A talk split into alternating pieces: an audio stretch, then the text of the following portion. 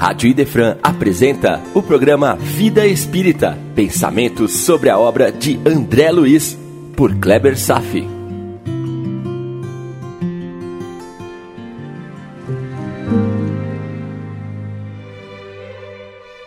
Nosso Lar, capítulo 28, em serviço, parte 2. Gostaria de dizer para que você viva como quem sabe que vai morrer um dia e que morra como quem soube viver direito. Palavras de Chico Xavier. Ouça essa pequena história narrada por Humberto de Campos. Num belo apólogo, conta Rabindranath Tagore que um lavrador, a caminho de casa, com a colheita do dia, notou que, em sentido contrário, vinha suntuosa carruagem revestida de estrelas. Contemplando-a fascinado, viu-a estacar junto dele e, semi-estarrecido, reconheceu a presença do Senhor do mundo, que saiu dela e estendeu-lhe a mão a pedir-lhe esmolas. O quê? refletiu espantado. O Senhor da vida a rogar-me auxílio? A mim, que nunca passei de mísero escravo? na aspereza do solo?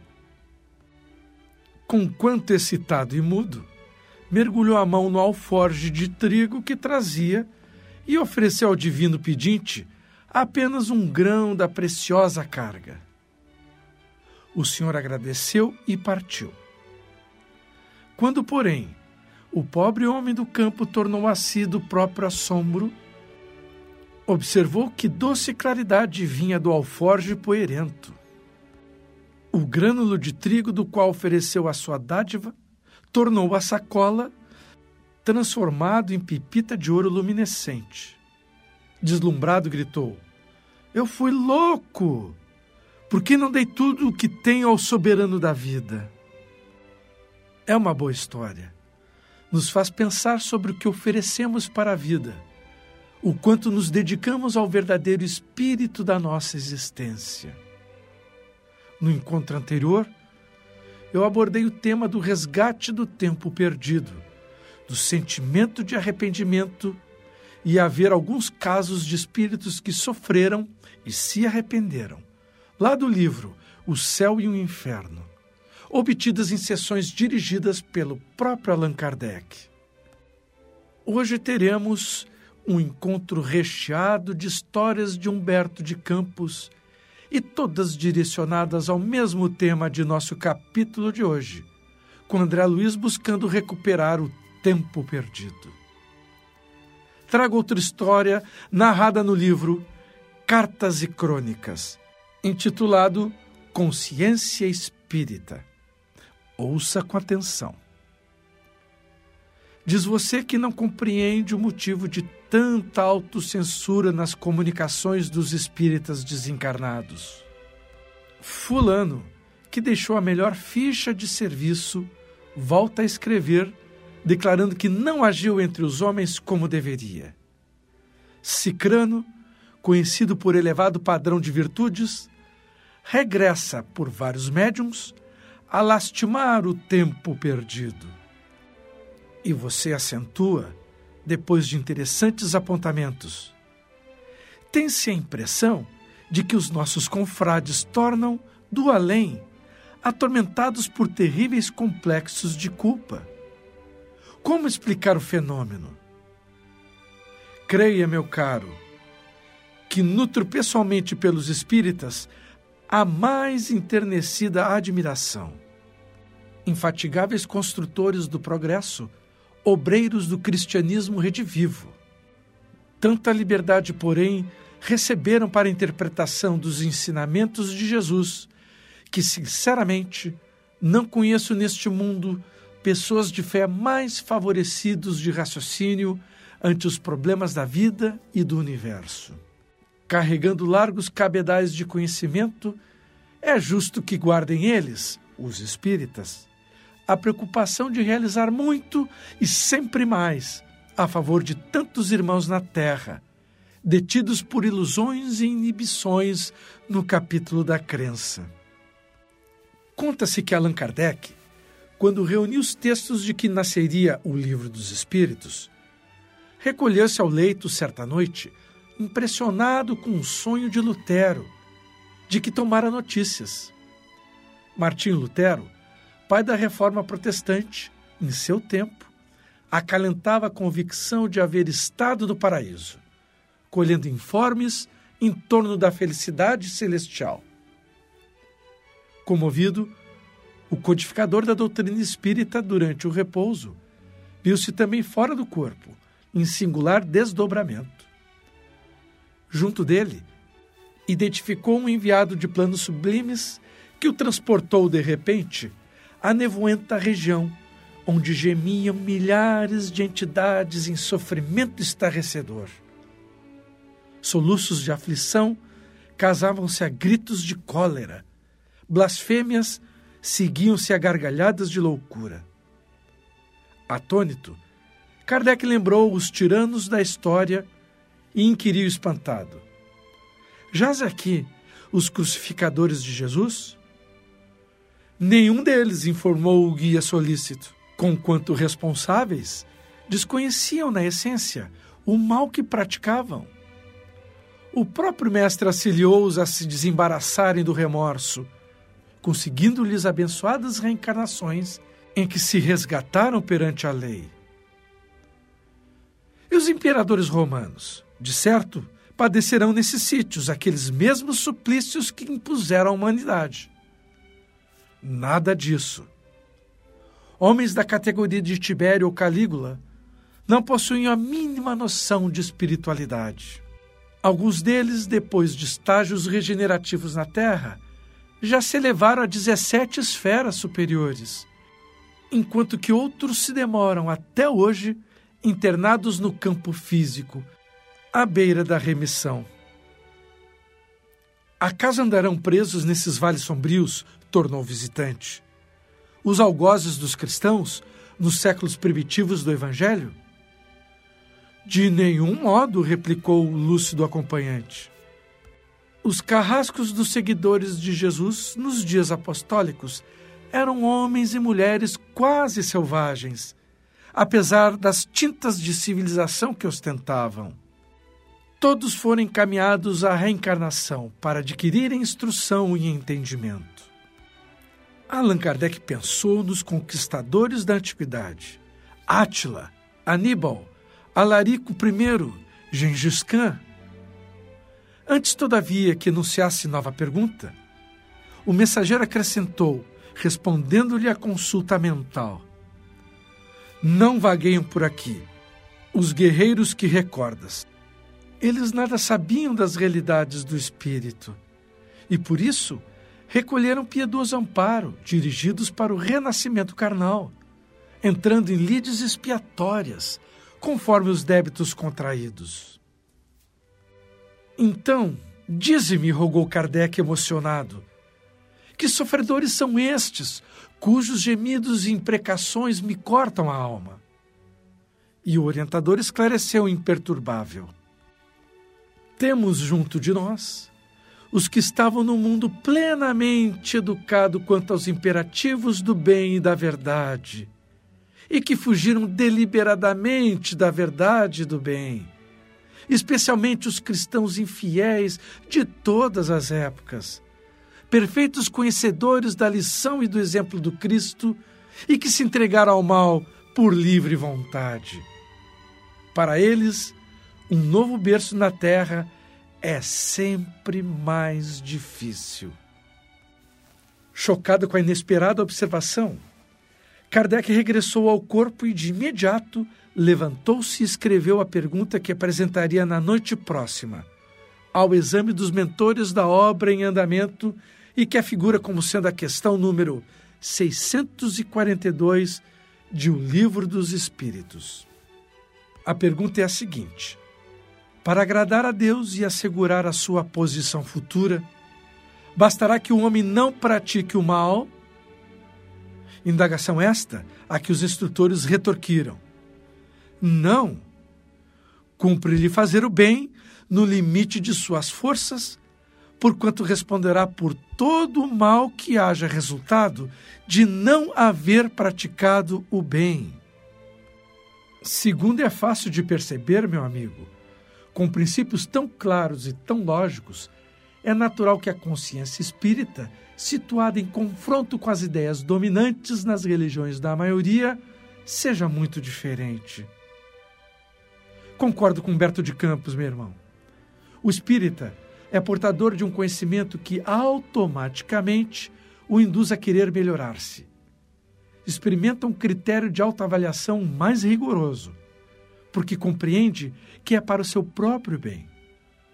E por isso, não se contam muitos deles nas esferas inferiores, a não ser que, apesar de todo o conhecimento, ainda se entregue ao poder do egoísmo. Então, ser espírita significa ser um garimpeiro de si mesmo, na busca das preciosidades que carrega dentro de si. Também é o agricultor de si mesmo, quando busca separar o joio do trigo de suas emoções, para ajustar-se no mundo com uma consciência mais espiritualizada. Por tudo isso, desenvolve um real sentimento de tempo perdido arrepende-se de seus erros e busca o trabalho útil como alavanca evolutiva. Narcisa já vivia esse sentimento por muitos anos, trabalhando nas câmaras de retificação. O arrependimento se transformou em trabalho útil. Afinal, quem por Deus se sentiria feliz e realizado num ambiente insalubre, repugnante e, mesmo assim, mantendo bom humor, carinho e atenção para todos aqueles sofredores, se não fosse uma alma tão nobre e transformada como ela. Agora, Narcisa vive com a dignidade espiritual. Sua tarefa ainda seguiria por mais três anos, sendo mãe para aqueles sofredores. Para nós, nada muda. Basta seguirmos nossas vidas, somente com uma energia interior diferente, calibrada para o alto é disso que se trata esse capítulo que se chama Em Serviço. Você se arrepende de alguma coisa que fez? Então, saiba que tem tempo para reverter esse sentimento em trabalho útil. Trata-se de uma conversa que hoje mesmo você poderá manter com seu guia espiritual. Ele gostará muito de lhe ouvir. Uma prece conversada e sentida. Não custa nada. Acho que até mesmo devemos isso para André Luiz, você não acha? Para finalizar, vou novamente recorrer ao espírito Humberto de Campos no livro Cartas e Crônicas, uma verdadeira pérola de texto. Se não queremos perder tempo, se não quisermos nos arrepender, ele descreve umas dicas com todo o seu brilhantismo contundente, sem deixar de carimbar grandes verdades.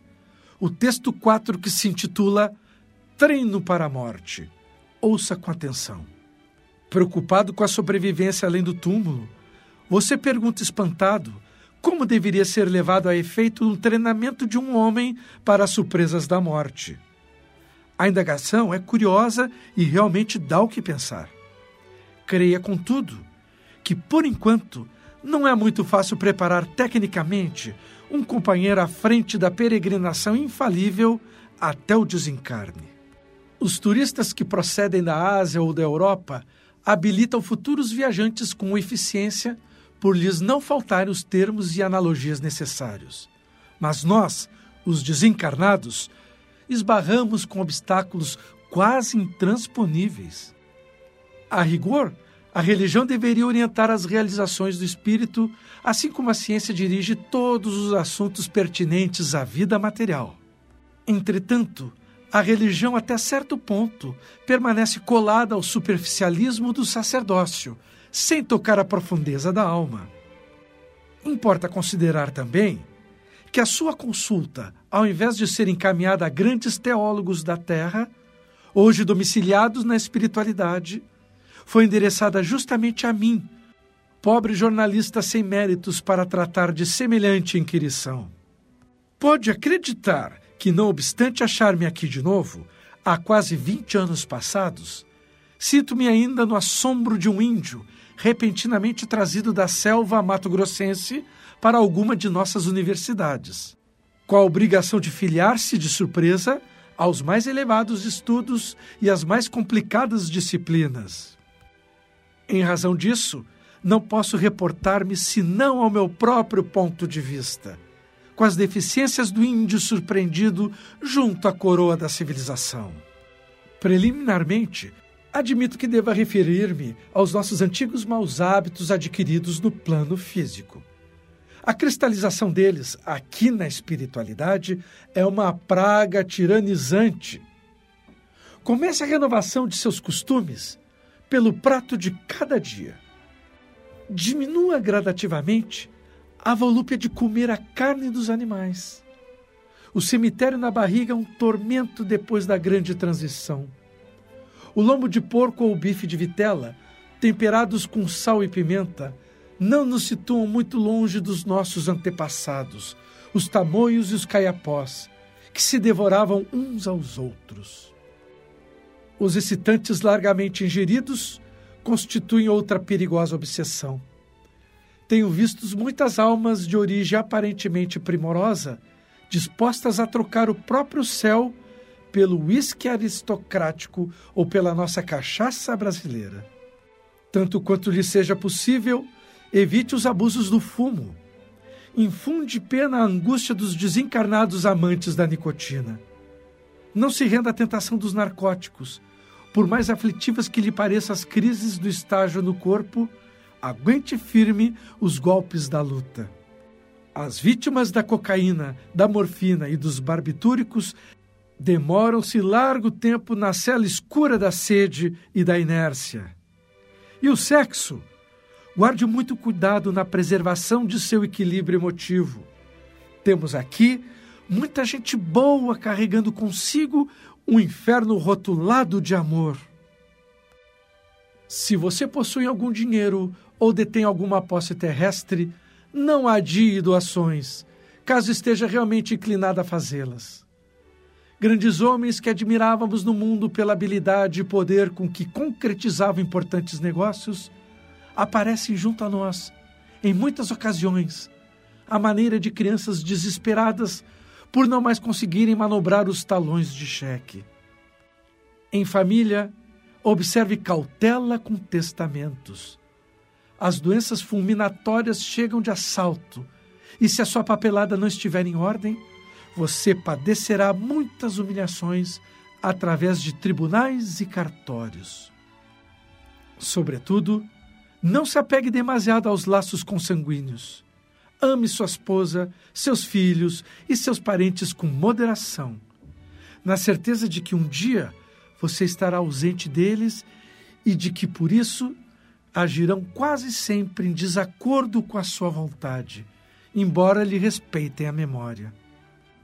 Não se esqueça de que, no estado presente da educação terrestre, se alguns afeiçoados lhe registrarem a presença extraterrena, depois dos funerais, claro, na certa vão intimá-lo a descer aos infernos, receando-lhe a volta inoportuna. Se você já possui tesouro de uma fé religiosa, viva de acordo com os preceitos que abraça. É horrível a responsabilidade moral de quem já conhece o caminho sem equilibrar-se dentro dele. Faça o bem que puder, sem a preocupação de satisfazer a todos.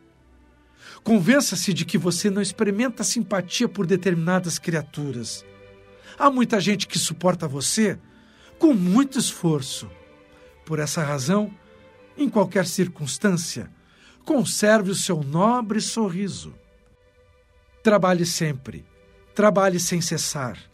O serviço é o melhor dissolvente de nossas mágoas.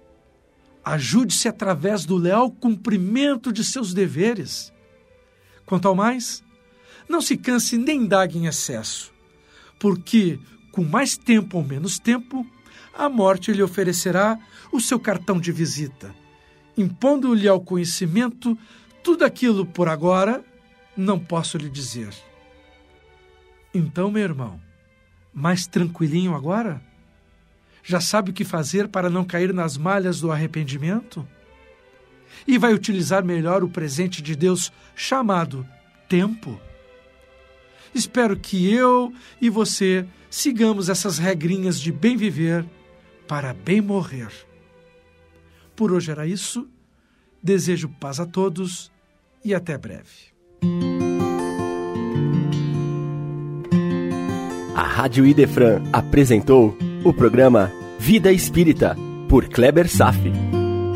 Todas as terças e quintas, às nove da manhã. Programa Vida Espírita